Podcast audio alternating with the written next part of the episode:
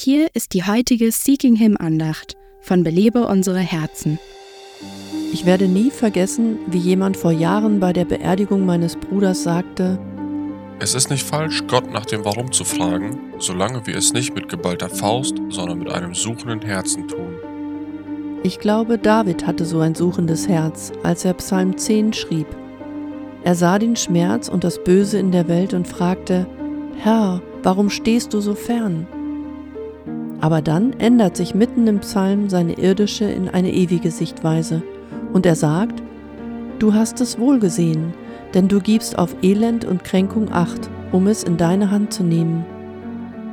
Und weiter, das Verlangen der Elenden hast du, o Herr, gehört. Du machst ihr Herz fest, leist ihnen dein Ohr. Aus irdischer Perspektive wundern wir uns manchmal, warum gewisse Dinge passieren. Aber Gott wird niemals zulassen, dass unser Schmerz und unser Leid länger als nötig andauern. Du könntest Gott heute um eine Ewigkeitsperspektive bitten.